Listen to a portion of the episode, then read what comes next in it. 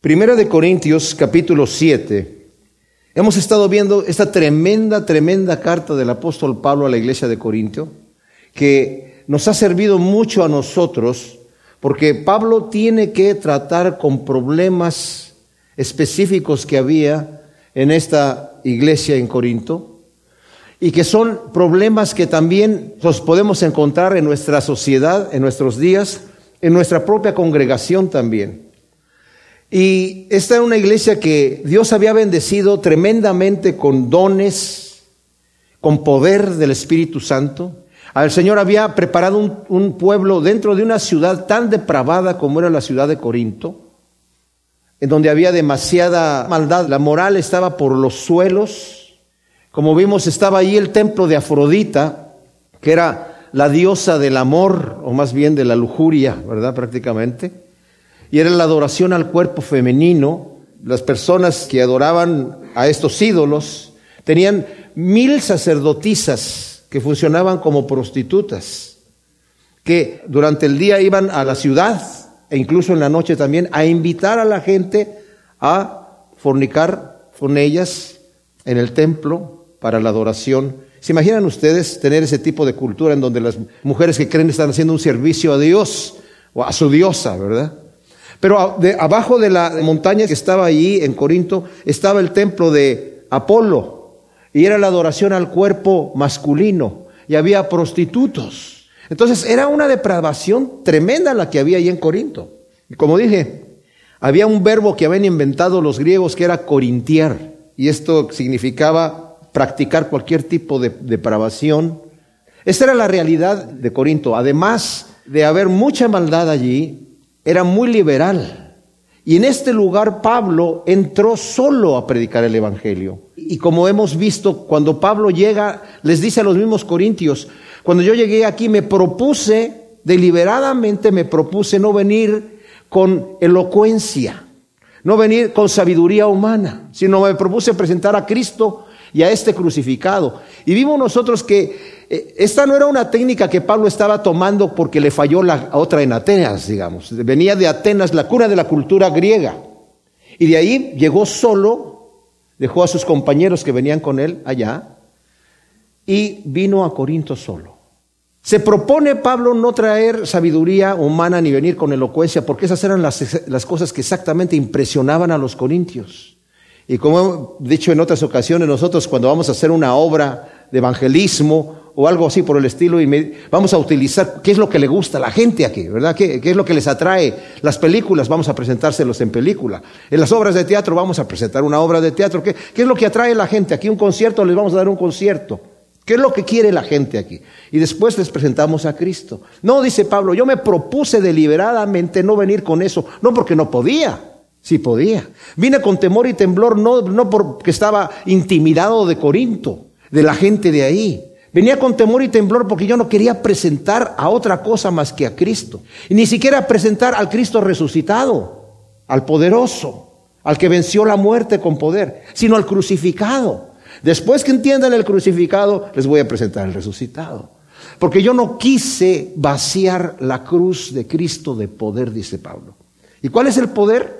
El poder que tiene el Evangelio. El Evangelio ofende mis sábados. El Evangelio ofende a la gente. Y no lo podemos cubrir de azúcar para que les guste. No se los podemos dar en dulcecitos, en pildoritas. Hay que presentarlo tal como es. Porque entonces confiamos, como Pablo confió, en el poder de Dios. No quise vaciar la cruz del poder. ¿Qué poder tiene la cruz? Pues el poder que dice Pablo en Romanos capítulo 1. No me avergüenzo del Evangelio porque es poder de Dios para salvación a todo aquel que cree. No es lo que yo voy a decir, no es como yo lo voy a presentar, no es la elocuencia que yo voy a tener o la manera, los trucos que voy a hacer para que la gente se cautive, sino el poder que tiene el Espíritu Santo de convencer los corazones de pecado, de quebrantar el corazón para un verdadero arrepentimiento. Porque muchas veces, mis amados, cuando presentamos un evangelio así, muy digerido, bien empaquetadito, bonito, para que la gente lo aprecie, llegan al paquetito y es lo único que les gusta. Y cuando llegan a entender el verdadero evangelio, eso como que eso no es lo que queremos, ¿verdad? Entonces, Pablo confía en el poder de Dios y presenta el Evangelio de Cristo desnudo como viene, como es el poder de Dios. Entonces, ya les ha dicho a los corintios, yo quiero hablarles más de la sabiduría de Dios y de estas cosas tan profundas, pero en realidad ustedes son carnales, hay divisiones entre ustedes, tienen faxismos, son eh, partidarios, yo soy de Apolos, yo soy de Pedro, yo soy de, yo soy de Cristo, yo soy de... ¿De qué se trata este asunto? No se dan cuenta que Apolos y yo no estamos nosotros compitiendo. Nosotros estamos trabajando en la labranza del Señor, los dos estamos trabajando en la labranza del Señor. Yo planté y Apolos regó, pero la labranza es el Señor, Él es el que da el crecimiento. Y les pone otro ejemplo. Ustedes son el edificio de Cristo. Yo soy como perito arquitecto, he puesto el fundamento. Otro es el que sobreedifica y Apolos y yo y, Pedro y todos los demás somos colaboradores del mismo maestro. No estamos en competencia para que ustedes empiecen a hacer estas cosas, pero lo hacen porque ustedes son carnales, les dice. Y otro problema que tienen ustedes es que son tan liberales que no condenan el pecado en sus iglesias, en esta iglesia. Y han permitido a un hombre que se acueste con su madrastra. Están permitiendo un incesto. Están permitiendo algo que ni los paganos lo aprueban. Es algo que ni se menciona entre los paganos a la misma ley romana, con toda la corrupción que había. La ley romana permitía la pedofilia, pero para ellos era una abominación el incesto. Entonces, aún esa cosa, ustedes lo están permitiendo dentro de su iglesia. No me importa si el que está cometiendo el incesto es un líder importante o es una persona que ofrenda mucho dinero. Yo no sé por qué motivo lo están haciendo, pero ese tipo tiene que estar echado fuera, entregado a Satanás. Porque yo les dije que no se juntaran con los fornicarios. No me estaba refiriendo a los fornicarios de este mundo, sino cualquiera que se diga cristiano, que sea fornicario, que sea idólatra, que sea avaro, que sea borracho, que sea ladrón. Con los tales ni aún coman. Ustedes son carnales, les dice. Y además estoy viendo que entre ustedes se están llevando a la corte. En Corinto las cortes eran el show, era como ir al teatro. La gente les gustaba ir a los juicios, en donde, como dije yo, se hacían como acá en Estados Unidos, en donde está, aparte del juez está un jurado también. Y primero las gentes las ponían, los dos partidos estaban con un árbitro, cada uno tenía su árbitro, en nuestro caso serían como los abogados, defensores, ¿verdad? Pero que los árbitros se ponían de acuerdo con un tercer árbitro para que amigablemente pudieran solucionar el problema, pero si no se podía solucionar el problema amigablemente, entonces se llevaba al tribunal. Los cristianos de Corinto estaban llevando el asunto a los, tribunales, dicen, ustedes están siendo espectáculo para un mundo pagano, para que la gente diga, mira, esos son los cristianitos, entonces si es ser cristiano, ¿para qué quiero ser yo cristiano? Entre ellos mismos están demandando. Y dice, y eso ante los incrédulos? ¿Que no hay entre ustedes algún sabio dentro de la iglesia para que no anden sacando sus trapitos sucios al sol y arreglen el asunto entre ustedes? ¡Qué vergüenza! Y así terminamos nosotros cuando llegamos al capítulo 7. Ahora cuando entramos al capítulo 7 y leemos el primer versículo, dice, ahora acerca de las cosas que escribisteis, bueno es para el hombre no tocar mujer pero por causa de las fornicaciones cada uno tenga su propia mujer y cada una su propio marido. Ahora, obviamente aquí nos deja ver que dice, acerca de las cosas que me escribiste, pues no sabemos qué les escribieron. Hubiera sido para nosotros muy beneficioso saber qué había en esa carta. En el capítulo 16 de esta misma carta vemos que Pablo está hablando de la gente que ha venido de Corinto con información. Estaban los de Cloé, que les habías dicho, ¿verdad? Que había divisiones los de la casa de esta señora Chloé, que había divisiones entre la iglesia. Y también dice, y por todos lados se oye que hay fornicación entre ustedes. O sea, toda la información que venían, como dije, no sabemos cuál era la carta que traían estos informadores a Pablo que estaba en este momento físicamente en Éfeso, informándoles de la condición de la iglesia de Corinto. Pero dice, acerca de las cosas que me escribisteis, les sería bueno al hombre no tocar mujer. Ahora, como dije yo, no sabemos qué cosas es lo que escribieron, qué es lo que decía la carta anterior. Pero si leemos el versículo 26, pienso entonces que esto es bueno a causa de la aflicción presente que hará bien el hombre en quedarse como está. Aquí nos está hablando acerca de una aflicción presente. Nos habla también de que el tiempo está corto. Entonces, ¿qué es lo que estaba sucediendo en Corinto en aquel momento? Pues les digo, aparte de que el apóstol Pablo es un siervo de Dios especial, instrumento escogido, y que como él dice en esta misma carta en el capítulo 14, yo tengo todos los dones, tenía el don de profecía también, Seguramente él sabía las cosas que iban a venir inmediatamente en Corinto. ¿Y qué es lo que iba a venir en Corinto? Pues en todo el imperio romano la gran persecución. Nerón empezó a gobernar. Los primeros cinco años de su gobierno estuvo tranquilo, más o menos, ¿verdad? Guiado por algunos tutores que lo controlaban, porque este señor era una bestia salvaje. Pero después de esos cinco años se poseyó y empezó a hacer cosas terribles. Incendió a Roma, que estuvo incendiada por nueve años. Miles de personas murieron ahí. Y cuando ya vio que el pueblo se le empezó a echar en contra, él culpó a los cristianos de haber hecho eso. Y de ahí empezó la primera persecución por parte del imperio romano. O sea, hubo una persecución anterior. La primera persecución la inició el mismo Pablo cuando era Saulo de Tarso, según lo leemos en el libro de Hechos. Pero el detalle es que esta persecución del imperio romano fue general en todo el imperio romano, pero también llegó a Corinto la aflicción presente. Dice el libro de los mártires de Fox, hablando acerca de Nerón. Nerón inició la primera persecución a los cristianos en el imperio romano. Una de las cosas que hacía es que cosía a los cristianos en pieles de animales salvajes. El cristiano vivo lo cosía en pieles de animales ya muertos salvajes y se los echaba a los perros. Y, no, eran, no eran perritos, eran unos perros feroces, grandes. Y los perros olían la bestia y empezaban a comerse todo ahí y se comían los cuerpos vivos de los cristianos que estaban adentro. Esa persecución llegó a Corinto. Y también la persecución de que él, otra de las cosas que hacía, inventó muchos males, pero una de las cosas que más resaltaron de eso fue eso de las pieles, y la otra que le ponía a los cristianos camisas llenas de cera y los encendiaba en la noche como antorchas humanas, mientras él iba desnudo en su carro corriendo, ¿verdad?, en su, en su patio. Impresionante. Pero aunque él hizo eso, también lo hizo a través de todo el imperio romano. Y de acuerdo al libro de los mártires de Fox, eso sucedió también en Corinto. Pedro y Pablo fueron en esa primera persecución, Pablo decapitado y Pedro crucificado de cabeza, ¿verdad? Pero también ejecutó a Erasto, tesorero de Corinto, en esas condiciones. Aristarco el macedonio, a Trófimo de Éfeso, a Barsabás y a Ananías el obispo de Damasco. Entonces Pablo está diciendo, no es bueno que el hombre toque mujer.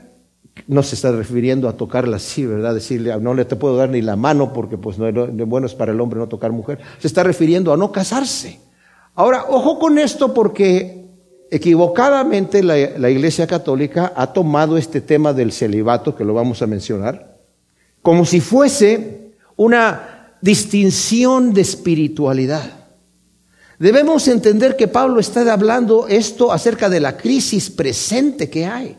¿Cuál crisis? Bueno, no te conviene estar casado si vas a, sufrir persecución. Porque yo me imagino que cualquiera de nosotros que estamos casados, cuando estamos en peligro de muerte, nos afligimos más por nuestros familiares y nuestra esposa y nuestros hijos que por nosotros mismos. Si el Señor me va a llevar a, la, casa, está bien conmigo, pero voy a dejar viuda a mi mujer. Eso sí que me preocupa. Entonces Pablo está hablando acerca de esta crisis presente que está llegando aquí y está diciendo acerca de estas cosas que escribiste. Ahora, ¿qué escribieron? ¿Qué escribieron? Bueno, tal vez en Corinto, los judíos, por ejemplo, para ellos el estar soltero era desobedecer a Dios. Porque el Señor dijo, creced y multiplicaos. Esto está en la cultura judía para que entendamos la mente.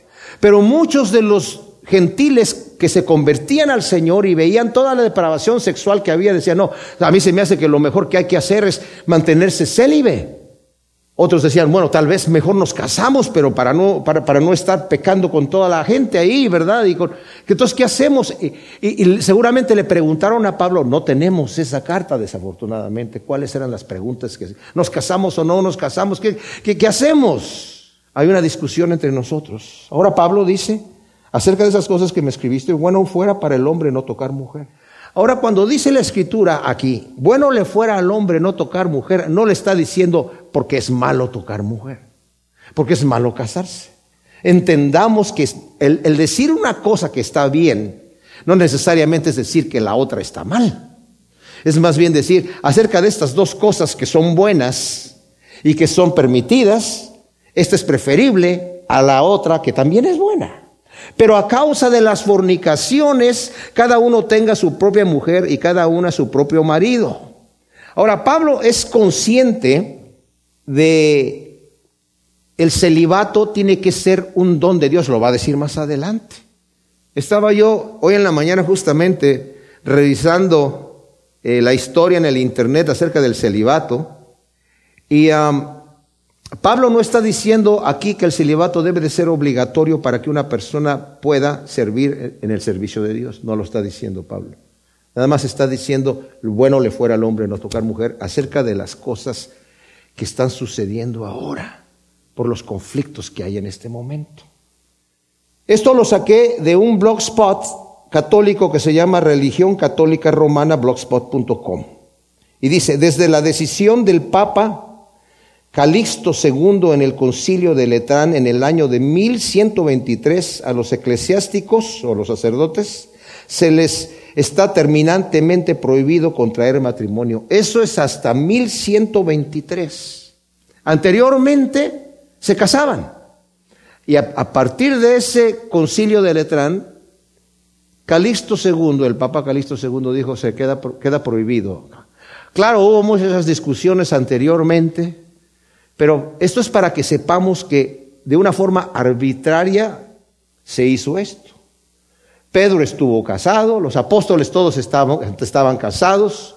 Pablo va a hablar acerca de que él está célibe, como nos lo va a decir en el versículo 7. Quisiera más bien que todos los hombres estuvieran como yo mismo pero cada uno tiene su propio don de Dios, uno de una clase y otro del otro. O sea, Pablo está diciendo que estén como yo, ¿en qué sentido? Que estén como yo sin tener una mujer. Pero Pablo era soltero toda su vida? definitivamente no. ¿Y por qué no? Porque era un judío. Y como él escribe a los filipenses, yo era celoso de la ley, fariseo de fariseos. Y para poder ser un fariseo celoso de la ley, tenía que estar casado. Como dije, las sugerencias de Pablo acerca de mantenerse célibe es con relación a la crisis presente que sufría la iglesia. Ahora dice en el versículo 2, por causa de las fornicaciones. ¿Cuáles fornicaciones? Pues los rituales idolátricos con prostitutas, que está en el 6, 15, ya lo vimos aquí. Por eso Pablo dice, ¿no sabéis que vuestros cuerpos son miembros del Mesías? Quitaré pues los miembros del Mesías y los haré miembros de una ramera, de ninguna manera. ¿O no sabéis que el que se une con una ramera, un solo cuerpo es con ella? Porque dice, los dos serán una carne. O sea, les está hablando el unirse a una ramera. Yo sé que esas mujeres llegan como sacerdotisas de, una, de un ídolo, pero entiendan que ustedes, su cuerpo ha sido comprado por precio, eh, por precio de la sangre de Cristo, como lo estudiamos en el capítulo 6 anteriormente. Y también había hombres, prostitutos. Por eso dice, cuando Pablo les está diciendo a los eh, corintios en el capítulo 6, ¿verdad? Acerca de que eso que están haciendo ellos, lo están haciendo delante de los injustos. Y luego le dice, ¿quieren saber quiénes son los injustos? los que no van a heredar el reino de Dios. Y les da una lista que no es exhaustiva, pero les dice, no erréis ni los fornicarios, ni los idólatras, ni los adúlteros, ni los afeminados, ni los homosexuales. Ahí se está refiriendo justamente a estos hombres sodomitas que lo estaban haciendo con cultos idolátricos. Por eso más adelante en el capítulo 11 va a dar ciertas referencias a que el hombre eh, no críe el cabello como la mujer. No se refiere a que se tiene que cortar el cabello corto, ¿verdad? En ese caso yo sería el más espiritual aquí en la iglesia, ¿verdad? Y no es así. Pero el detalle es que se refería a tener una apariencia de mujer. El mismo Pablo debió haber tenido el pelo como normalmente un judío se lo dejaba crecer hasta el hombro por donde estuviera, porque incluso en la ley estaba prohibido cortarse el pelo en forma de coronilla. Entonces, está hablando acerca de, este detalle. Cada uno dice su propia mujer y cada una su propio marido. La unión es de hombre y mujer. La unión marital es de hombre y mujer, no de mujer con mujer y de hombre con hombre. Hoy en día se están confundiendo las situaciones. Y algunos lugares, no se puede decir ya ahora que el matrimonio es la unión entre el hombre y la mujer, es entre dos personas. O sea, legalmente ya no, se puede afirmar que es así. tiene que ser así. No, es entre dos personas, ellos escogen qué sexo es. No, Señor. Delante de Dios no es así. Ahora, ¿para qué es el matrimonio? ¿Para qué es el sexo dentro del matrimonio? Obviamente, para la reproducción. No es pecado el sexo en el matrimonio. Dios lo inventó y lo dio para el matrimonio. Mi abuelo decía, y él estaba convencido que él para poder haber tenido sus hijos tuvo que haber pecado. Y yo le decía, no, abuelo, es que ya ahora como cristiano, o sea, ahora entiendo que en el matrimonio Dios lo hizo para que eso sea, está, lo hizo para eso. Dice la escritura que honroso es el matrimonio, dice en Hebreos 13:4, y el hecho sin mancilla, es honroso. O sea, lo hizo para la reproducción, pero también lo hizo para el placer dentro de los parámetros del matrimonio. Ahora, esto no significa, mis amados, que todo se vale en el lecho matrimonial. Porque hoy en día hay mucha perversión. Y muchos consejeros matrimoniales le dicen a la gente, mira, está bien si tú pones una película pornográfica y no, no, no, y mil veces, no. ¿Por qué? Porque también dice la escritura en Filipenses 4:8, todo lo bueno, todo lo que es de buen nombre, todo lo que es santo, todo lo que es puro, en eso piensa. Y no puedes introducir los valores inmorales de la sociedad dentro de tu matrimonio. ¿Qué cosa es lo que se vale? Mira, pídele al Señor sabiduría. Pero varón, si el Señor te ha dado una mujer santa, pura, que dice, esto no, lo voy a hacer, respétala.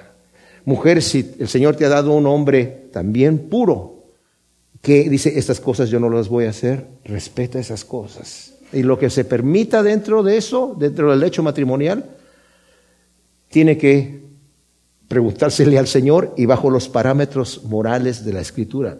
Yo creo que nos entendemos, ¿verdad? En todo este aspecto. No hay que dar muchas explicaciones. Desafortunadamente, o más bien afortunadamente, estamos cubriendo este tema que casi nunca se toca. Porque como nosotros estudiamos la Biblia versículo por versículo y capítulo por capítulo, vamos en el orden que el Señor nos está llevando.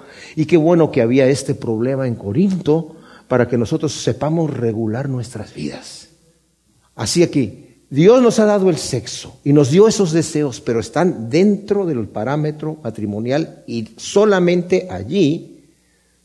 Y sí le puedes, varón, dar gracias a Dios por tu mujer cuando te vas a acostar con ella. No digas, ay, pues esas cosas, de la carne, no, la carne, no, mejor primero voy a orar acerca de otras cosas y, y acá ya, Señor, cierra un ojo porque ahorita me voy a ir con mi esposa. No, el Señor lo hizo. Le dijo a Adán y Eva, fructificaos. Bueno, entonces ya, no, pero no es para tener más hijos, señores, disfruta tu mujer. Gózate con la mujer de tu juventud, dice Proverbios, que sus caricias te satisfagan en todo tiempo. Para eso es. Ahora, capítulo 7 de Primera de Corintios, nos vamos al versículo 3.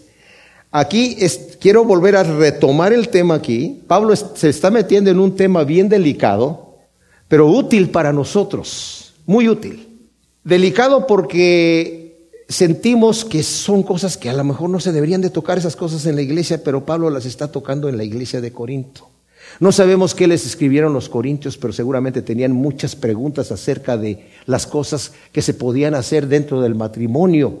Yo cuando conocí al Señor por primera vez, mi esposa y yo nos casamos, vivíamos antes juntos y, y, por la causa de que conocimos a Jesucristo nos casamos. Pero yo sentía en mi corazón de alguna manera por la ignorancia que tener relaciones sexuales con ella era pecado. Y se lo compartí a un misionero me dijo, no, no, no, no, eso no está mal. Eso, Señor lo hizo para eso. Pero ¿cómo? ¿De poco sí? Sí. Pues, el Señor es el que te dio ese deseo, Él es el que te ha, te ha hecho así y te ha dado esa atracción. Pero todo tiene que ir bajo los parámetros que el Señor ha puesto y disfruta esa relación en tu matrimonio. Pablo acababa de decir, ahora acerca de las cosas que eh, escribiste, es bueno, es para el hombre no tocar mujer. Eso va en relación a lo que leímos en el versículo 26 Pienso entonces que esto es bueno a causa de la aflicción presente, que hará bien el hombre en quedarse como está. La aflicción presente, la persecución que está viniendo ahí. Es un momento específico ahí. Como vamos a ver, Pablo mismo habla acerca y va a hablar acerca del matrimonio, acerca de la relación entre el hombre y la mujer. Pero dice, Por causa de las fornicaciones, cada uno tenga su propia mujer y cada una su propio marido. Más adelante nos va a hablar y lo vamos a cubrir ahora, que no todo mundo tiene el don del celibato y no pensemos que el, el estar célibe es una posición espiritualmente más alta que el no estar célibe. Porque ese es el error que han cometido muchos. Como también la virginidad. No estoy, me estoy refiriendo a que la persona se meta con otra persona antes de casarse.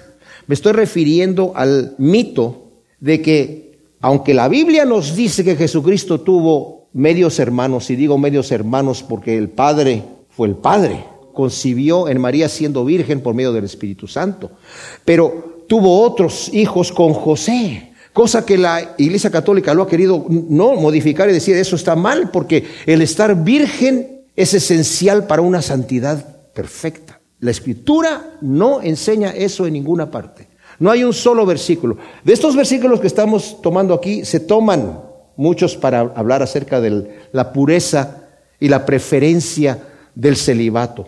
Todo aquel, y estaba yo, como dije yo, leyendo en estos blogs de la Iglesia Católica que decía, y no quiero, por favor, que entienda que yo estoy atacando esto o atacando a la Iglesia Católica, simplemente estoy sacando estas cosas que están mal interpretadas y mal enseñadas. Decir que el celibato somos, tenemos que ser célibes porque ahora ya somos resucitados en Cristo. Fíjense nada más la forma de razonar. Y así como en el cielo no vamos a tener sexo, pues ya una vez que hemos resucitado con Cristo, pues entonces mejor me aparto. Y si quiero realmente ser santo, me hago monje o me hago monja y me mantengo célibe. Porque ya soy un hombre resucitado en Cristo y cuando resucite en la eternidad no se casan ni se darán en casamiento, como el Señor le dijo a los intérpretes de la ley, a los, a los eh, saduceos, ¿verdad? Que, que no sabían de la resurrección o no creían en la resurrección. Pero este versículo 3 es tremendo y va a impactar a algunos aquí. El marido cumpla con la mujer lo debido. ¿Cuál es lo debido? Algunas de sus Biblias ya lo tienen traducido. Su deber conyugal. ¿Qué quiere decir eso? La relación sexual. Asimismo también la mujer con el marido. Porque la mujer no tiene potestad sobre su propio cuerpo sino el marido, e igualmente tampoco el marido tiene potestad sobre su propio cuerpo sino la mujer. Este versículo 5 también es tremendo. No os privéis el uno al otro. ¿De qué? De la relación marital. A no ser de común acuerdo, requisito número uno, por algún tiempo y corto, para dedicaros a la oración y luego volver a juntaros para que no os tiente Satanás a causa de vuestra incontinencia. O sea, entendamos que Pablo está diciendo en el versículo Tres, el marido tiene que cumplir con la mujer su deber conyugal y la mujer con el marido. Y luego dice, no se priven el uno al otro, excepto en común acuerdo y por algún tiempo. Dice, para que no os tiente Satanás a causa de vuestra incontinencia. O sea, Pablo acababa de, de hablar acerca de que no todos tienen el mismo don, lo va a decir más adelante aquí. Quisiera más bien que todos los hombres estuvieran como yo mismo, pero cada uno tiene su propio don de Dios, uno de una clase y otro de otra. O sea, el don de continencia es un don que da el Señor y se lo da al que Él quiere. Uno no lo puede forzar. De allí, mis amados, que el problema del celibato entre ministros, forzado, ¿qué es lo que ha traído? Mucho pecado, oculto, depravaciones ocultas, porque estaba yo leyendo varios comentarios, ¿verdad? En donde dicen, el querer restringir un deseo que el Señor no te ha dado el don para restringirlo, es estarse quemando, como lo dice más adelante. Mejor es casarse que estarse quemando. ¿Quemando de qué? En el infierno. No, quemándote del deseo. Porque después es un deseo tan fuerte que después no lo vas a poder controlar con nada. Y no te va a importar controlarlo ni te va a importar la consecuencia. ¿Sí o no? Ahora, los que tienen el don de continencia, dicen, pues, no sé qué, me está hablando este personaje, pero yo, yo, no tengo ningún problema. No se priven el uno al otro.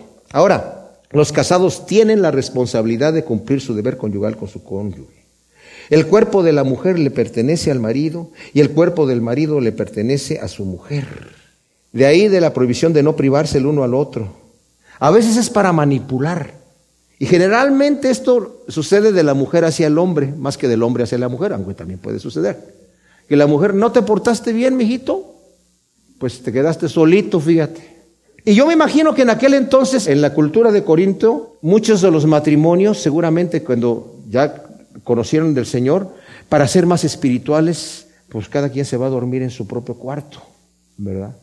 Pero eso va a crear una tensión y va a permitir invitar al diablo a que entre con las tentaciones, porque es tremendo.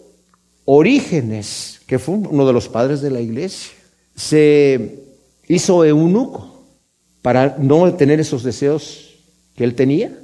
Y dice, todavía lo seguía teniendo, pero ahora no tenía manera de liberarlo. Y Satanás me torturaba con eso. Él mismo da testimonio. No, no podemos forzar un don que no tenemos, mis amados. Y esto de querer controlar y manipular el matrimonio, privando de sexo a la pareja, es muy malo, es muy malo. Por eso Pablo está diciendo estas cosas. Una vez escuché de cierto marido llegó allá a, la noche a, su, cuarto, ¿verdad? Y la esposa llegó y le dice, había dos aspirinas y un vaso de agua ahí al lado del el buró de la mujer. Y le dice, ¿y, ¿y esto qué es? Son aspirinas. ¿Para qué? Y dijo ella, pues para tu dolor de cabeza. si no me duele la cabeza. Ah, no, qué bueno, dijo el marido, ¿verdad? Qué bueno, ya se venía prevenido. Volverse a juntar, dice aquí, para que evitar la tentación. Ahora Pablo, como dice también, él mismo lo está diciendo aquí. Esto lo estoy diciendo yo como concesión y no como mandato. Pero, ¿qué es lo que está diciendo como concesión y no como mandato? ¿Lo que acaba de decir o lo que va a decir más adelante. Mi opinión personal es que es lo que va a decir más adelante. La Biblia textual, que es la que yo estoy leyendo, tiene esto, lo estoy diciendo por vía de concesión y no por mandamiento, y luego tiene dos puntos. Obviamente esa puntuación no está en griego porque no hay puntuaciones así. Pero bien puede ser, y esto lo baso en el versículo 10, en donde dice, y a los que se, han casado ordeno, no yo, sino el Señor, que la mujer no se separe del marido. O sea que lo que acaba de decir lo ha dicho por él que lo ha dicho. Incluiremos también lo anterior. Es mandamiento de Dios que el hombre no se separe de su mujer, por supuesto. Cuando el Señor hizo la creación, dice que cada día que el Señor obró y estaba creando, dice, y vio que todo era muy bueno. Y lo que hizo el segundo día y observó y todo era bueno. Y el tercer día todo era bueno y todo era bueno. Y cuando terminó el sexto día dice, también vio que todo era en extremo bueno. Pero cuando entramos en el capítulo 2 de Génesis dice, pero dijo el Señor, no es bueno que el hombre esté solo. Voy a hacer una ayuda idónea para él. E hizo dormir a Adán. Después de que Adán, el Señor ya sabía que no había una ayuda idónea para él, pero el Señor le dice, Adán, a ver, búscate una ayuda idónea. Y pues el perro, pues sí, era muy buen amigo, pero hasta ahí llegaba el perro. El caballo tal vez le servía para ir de aquí para allá, pero también muy buen amigo. Y, pero no había una ayuda idónea. Entonces el Señor hizo dormir, ya una vez que dijo, se dio cuenta, Dan, no, no hay nadie. Lo hizo dormir y de una parte de su cuerpo hizo la mujer. De manera que cuando la vio, Adán dijo, wow, esto es carne de mi carne y el Señor les dijo, por tanto dejará el hombre a su padre y a su madre y se unirán a su mujer y los dos serán una sola carne. Entonces, cuando Pablo está diciendo esto, no lo está diciendo solamente porque él lo quiere decir, ¿verdad? Por, voy a decir que tal vez es mejor en todos los casos que los hombres se queden célibes. Y en todos los casos que las mujeres también se queden célibes, como lo va a decir más adelante. No. No, y tampoco podemos utilizar nosotros esa excusa, ¿verdad? En donde, digamos, eh, bueno, me voy a apoyar en lo que dice el versículo 29, en donde dice en la segunda parte, para que los que tienen mujer sean como si no la tuvieran. Eh, vamos a entrar a eso después cuando lleguemos allí, pero ¿a qué se refiere? No se refiere a que, bueno, ya mi marido, mi marido ya no, no lo quiero, está por allá, lo voy a dejar allá. Y yo voy a vivir mi vida aparte. Un problema que tenían los corintios, le voy a decir que era, y lo vamos a cubrir aquí que uno de los cónyuges se convertía y el otro no. ¿Qué hacemos en ese caso? ¿Nos divorciamos? ¿Nos separamos? ¿Ya no tengo relaciones contigo?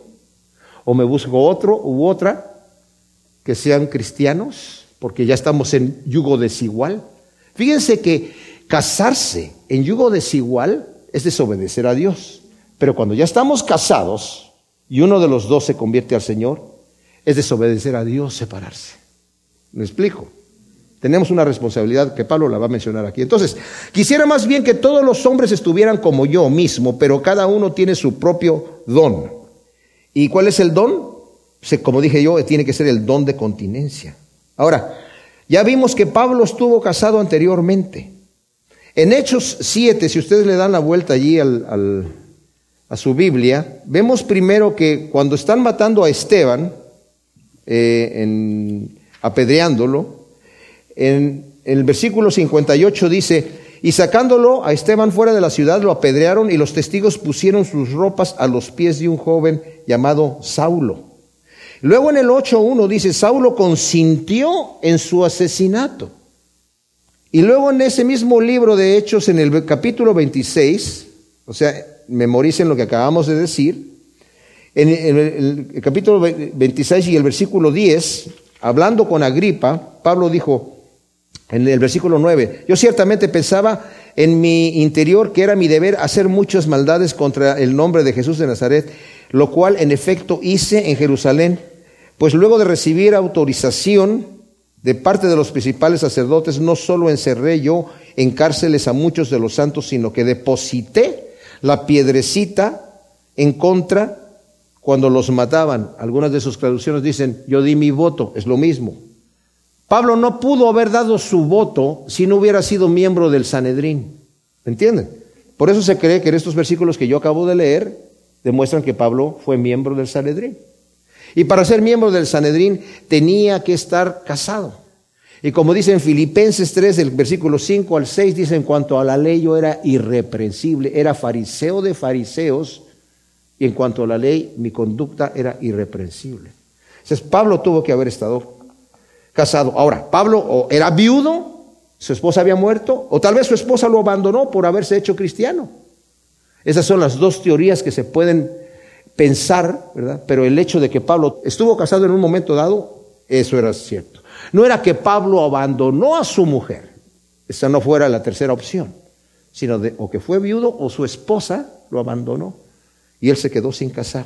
Por eso dice, quisiera yo que estuviesen así sin casar. Ahora, Pablo sugiere el celibato para tener la libertad del servicio a Dios en estos últimos tiempos, como se creía en aquel entonces que Cristo podía llegar en cualquier momento. Y esa es la actitud que todo cristiano debe de tener, de pensar Cristo puede venir en cualquier momento, ¿verdad?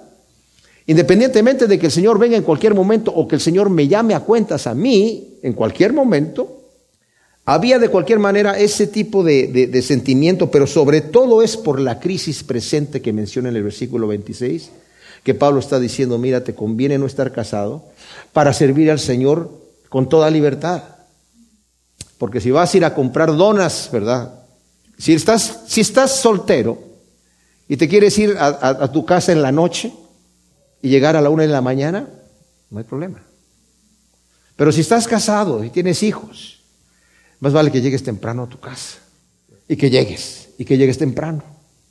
Ahora, si vas, si eres soltero y quieres comprarte eh, unas donas allí en, en, Dunkin' Donuts, te compras la que tú quieras. Pero si estás casado y tienes hijos, más vale que te lleves una docena. Y luego que tengas esa docena vas a tener que estar ahí viendo, eh, empezar a juzgar quién se come la de chocolate, quién se come la de, la de azúcar y quién se come acá. Y luego después de que se las comieron vas a tener que eh, reglamentar ahí y disciplinar al que se comió de más, ¿verdad? Entonces, desde ese punto de vista, Pablo está hablando aquí. Cuando estás casado tienes más responsabilidades y tienes que este, tener cuidado de tu esposa. Lo va a volver a repetir más adelante. Para que entendamos por qué Pablo está hablando acerca del celibato. Como dije, es un error, porque es quemarse. Dice, Digo pues a los solteros y a las viudas, bueno les fuera si permanecieran como yo, pero si carecen de dominio propio, cásense porque mejor es casarse que quemarse. ¿A qué se refiere? A tener ese tipo de tentación. Ahora, en primera de Timoteo, para que entendamos nosotros cómo Pablo está hablando acerca de esto, en primera de Timoteo, capítulo 4, Versículo 1 dice, pero el Espíritu dice claramente que en los postreros tiempos algunos apostatarán de la fe, escuchando a espíritus engañadores y a doctrinas de demonios por la hipocresía de mentirosos que han sido cauterizados en su misma conciencia, que prohibirán casarse. Si Pablo está escribiendo eso, él mismo no se puede contradecir inmediatamente. También Pablo escribe a Timoteo y a Tito acerca de los requisitos de los obispos, de los diáconos y de los ancianos que sean maridos de una sola mujer. Dice 1 Timoteo 3.2, versículo 12 también del mismo capítulo, y en Tito capítulo 1 del versículo 5 y 6. Requisitos para obispos, diáconos y ancianos, maridos de una sola mujer. Pablo mismo reconoce la santidad de la relación matrimonial dentro del plan perfecto de Dios y la compara con la relación de Cristo y la iglesia en Efesios capítulo 5 del 21 al 23 en donde está diciendo maridos tienen que amar a sus propias mujeres. El que ama a su mujer se ama a sí mismo. El que no ama a su mujer se aborrece a sí mismo. Y tienen que amarlos como Cristo amó a la iglesia y se entregó a sí mismo por ella. Mujeres, ustedes tienen que también amar a sus maridos y respetarlos, someterse a ellos. Pero al marido le está diciendo, ¿verdad?, que tiene que amar a su mujer. Pablo está santificando la relación matrimonial, comparándola con la relación de Cristo y la iglesia. O sea, para que entendamos que Pablo no estaba simplemente prohibiendo por prohibir. Además reconoce lo que el Señor hizo en Génesis 2, 18 al 25, en donde dijo, no es bueno que el hombre esté solo, vamos a hacer una ayuda idónea para él. E hizo a la mujer. Y el Señor mismo les dio el mandamiento de multiplicarse y de fructificar. Y también sabía lo que el maestro acababa de decir en Mateo cuando le fueron a preguntar al Señor acerca de si el hombre podía repudiar a su mujer por cualquier causa, y el Señor respondió en el capítulo 19 de Mateo, versículo 3 al 12, ¿verdad? Se acercaron a él unos fariseos para tentarlo, diciendo, es lícito que un hombre repudie a su mujer por cualquier causa, y él respondió, dijo, ¿no leísteis que el que los creó desde el principio los hizo varón y hembra? Y por eso dijo, dejará el hombre a su padre y a su madre y se unirá a su mujer y serán una sola carne. Así que ya no son dos, son una sola carne. Por tanto, lo que Dios unió, no lo separe el hombre. O sea, Pablo reconoce esta unión como algo divino y le dicen, ¿por qué pues Moisés dijo que dieran carta de divorcio y repudiar? Y les dice el Señor, por la dureza de vuestro corazón os permitió Moisés repudiar a vuestras mujeres, pero desde un principio no fue así. Y os digo que cualquiera que repudia a su mujer, a no ser por causa de fornicación, y se casa con otra adultera.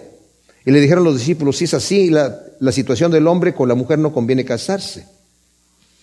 Y él le dijo, bueno, no todos tienen este don de continencia, no todos tienen ese don. Pero el detalle, mis amados, cuando el Señor ordena el divorcio en el Antiguo Testamento, y esto lo digo entre paréntesis para que entendamos este detalle, dijo, cuando el hombre vea eh, que su mujer, en una, su mujer algo indecente, si ustedes ven la palabra en griego que habla de indecente, es, está hablando de una mujer que es exhibicionista o que está mostrándose de una forma muy sensual delante de los demás o que tiene alguna impureza, pero es con relación al asunto sexual porque a los adúlteros los apedreaban, tanto que el hombre se avergüenza de su mujer y dice, esta mujer no es casta, así que mejor le entrego carta de divorcio y ella se puede ir otra vez a casarse con otro hombre.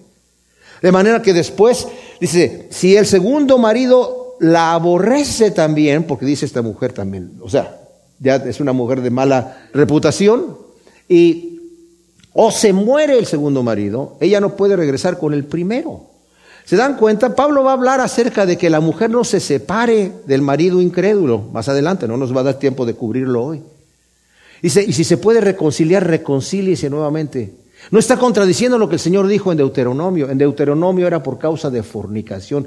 Cristo nos da la interpretación de a lo que se estaba refiriendo la impureza de esta mujer y la indecencia que encontraría su, marido ahí. Pero la palabra fornicación es la palabra pornía, que significa cualquier depravación sexual. O sea que esa era la única razón por la cual el Señor dio autorización de separarse de su mujer, para que entendamos la santidad del matrimonio. Así que, resumiendo, mis amados, esto nos va a llevar un poquito de tiempo tocarlo hasta el final, pero es importante, porque hay la pregunta, y Pablo la va a tocar muy profundamente. Muchos temas están en este capítulo 7, pero sobre todo el tema de que, qué pasa con los matrimonios que no están funcionando. Pues háganlos funcionar, dice Pablo. ¿Qué pasa con la mujer que tiene el marido incrédulo? Bueno, Pablo no lo trata mucho, más que le dice, si el, el que consiente en vivir contigo, tienes que vivir con él. Pero Pedro dice, te voy a dar un consejo. Si tú tienes un marido incrédulo, no le estés predicando todo el día. Muéstrale tu en tu conducta, gánatelo con tu conducta. Voy a cerrar con algo que va tal vez a impactar a muchos, pero yo escuché de un pastor que la mujer se quejó. Mi marido llega a la casa, yo me convertí y mi marido llega a la casa, él no es cristiano. Y llega gritando, llega, llega, eh, no quiere ni siquiera tener una conversación normal conmigo, solamente le interesa su propio mundo y, quiere ver la televisión y su fútbol y, quiere que le lleve yo la comida incluso allí, en delante de la televisión, y quiere que le lleve su cerveza. Le dije, yo no te voy a servir tu cerveza, si quieres cervezas te las sirves tú mismo. Y el pastor le dijo, señora, llévele a su marido la comida ahí a la televisión. Ay, pero es que yo quiero tener una conversación. Bueno, sí, lléveselo y llévele las cervezas. Pero pastor, ¿cómo le llévele las cervezas? Bueno, y la mujer le empezó a llevar las cervezas y el marido, ¿y qué te pasó? ¿Verdad? ¿Qué sucede? No, nada, mijito, ¿tú quieres tu cerveza? Aquí está tu cervecita. ¿Una segunda? Aquí está el segunda. Al final el marido dice, oye, pues, ¿qué, sucedió contigo? No, es que la Biblia dice que, que, que, yo tengo que respetarte. Y el marido terminó yendo a la iglesia y convirtiéndose al Señor. Porque se, la, se lo ganó con, su actitud. Y dice Pedro, no, no le prediques con palabras, muéstrale con tu actitud, tu conducta así. Muéstrale a Cristo en tu vida. No lo quiere escuchar de tu boca, no lo quiere leer de la Biblia, que lo lea en tu vida. Somos cartas leídas nosotros y la gente nos está leyendo, ¿verdad? Todo el tiempo. Así que, consejo de la palabra de Dios, vamos a ver los frutos. Gracias Señor, te damos por tu palabra. Te pedimos que tú siembres estas perlas de conocimiento que nos das en nuestros corazones, Señor, y que sea una semilla sembrada que dé su fruto haciendo por uno para gloria de tu nombre, en el nombre de Cristo Jesús. Amén.